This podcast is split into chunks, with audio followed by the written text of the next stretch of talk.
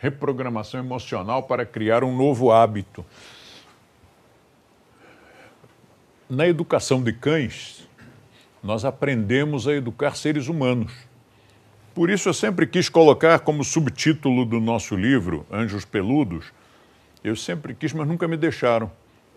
Sempre foi, foi censurado o meu subtítulo. Mas eu sempre quis escrever Método para a Educação de Cães, Crianças e Zoosimilares. Não sei por que dizem que as pessoas poderiam se ofender com isso, não vejo por quê. Afinal, o método serve para educar zoosimilares. Né? Dá para educar qualquer, em princípio, qualquer mamífero, porque nós todos funcionamos mais ou menos da mesma forma. A reprogramação é a chave. Você sabe, obviamente, hoje ninguém poderia se arriscar a dizer que um animal não tem emoções. Só se você nunca conviveu com um gato, com um cachorro, com um cavalo. Com vaca as pessoas não convivem muito, né? As vaquinhas também. Eu tenho posto de vez em quando uns filmes sobre vaquinhas, vaquinhas que, que, que foram postas em liberdade, que viviam presas e depois soltaram-nas. Ou touros que estão com o cabeção no colo do seu humano e o humano lá mexendo, na, fazendo carinho naquele bicho enorme com chifres perigosíssimos. E são crianças, são cachorrinhos. Nós todos funcionamos mais ou menos da mesma forma. Se formos educados com carinho e se tivermos a recompensa, nós conseguimos aceitar a proposta da educação ou da reeducação. Agora, como fazer para que um hábito seja substituído? Então, todo mundo que já educou cachorro sabe como isso funciona. Por exemplo, o cachorro tem medo de subir escada você faz um trabalho ali a primeira vez com uma certa dificuldade para que ele ponha o pezinho em cima da escada, trazendo e tal. Deu uma trabalheira enorme para ele subir. Aí você faz de novo. De novo. mas ele já subiu. Tem que fazer de novo. Aí outra vez, na segunda vez é mais fácil. De novo, ele ainda chega na beirada da escada, ainda hesita, mas já... De novo, ah, depois da quinta, sexta vez, o cachorro já está subindo a escada na correria. Ou quando ele tem medo de entrar num determinado lugar, que cachorro tem essas coisas, né? É como o ser humano. Inventa umas neuroses, uns medos, que não fazem o mínimo, não, não fazem o mínimo sentido. Mas aí você traz, e de novo, e de novo, e de novo, pronto. É assim que se muda um hábito. De cães os nossos. É preciso repetir o, o novo estímulo, seja ele qual for. E lógico, é bom ter uma recompensazinha. Nós podemos brincar com isso nós mesmos. Vou fazer isto e depois que eu conseguir mudar este meu hábito, eu vou me dar um presente. Isso é uma frase bem feminina, né? Eu vou me dar um presente.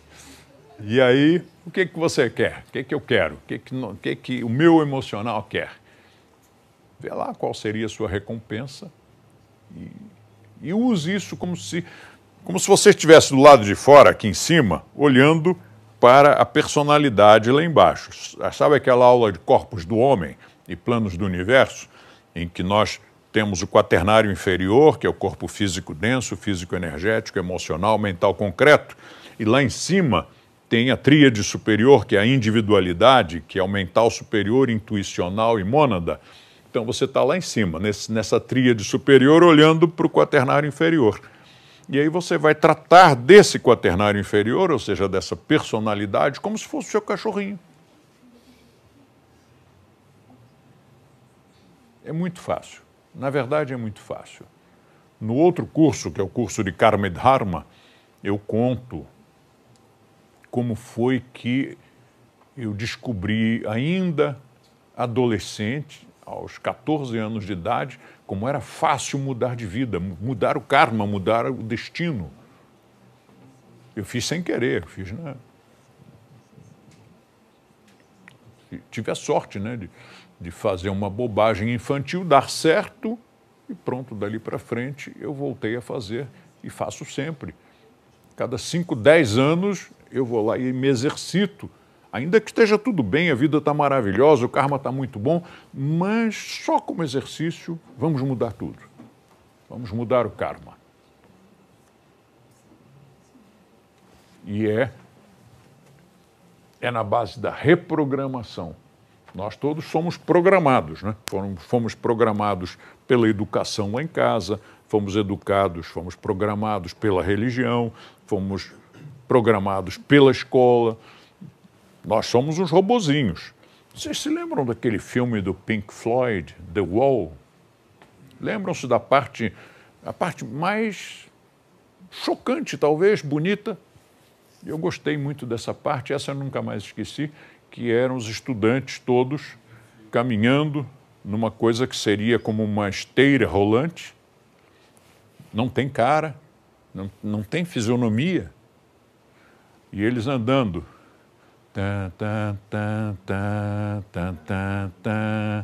E eles andando, andando, e, e pum, caíam numa. como se fosse produção mesmo de fábrica. Andando, andando e pum, andando, andando e pum. E nenhum deles tinha fisionomia, nenhum deles tinha cara. Porque tinha, na, na educação comum de todos os lugares, todos os países, você vai para a escola, de qualquer nível, você tem que aceitar aquilo lá. Se você não estudar aquela matéria, não der aquela resposta, não agir daquela maneira, é reprovado. Isso se não for convidado a se retirar da escola.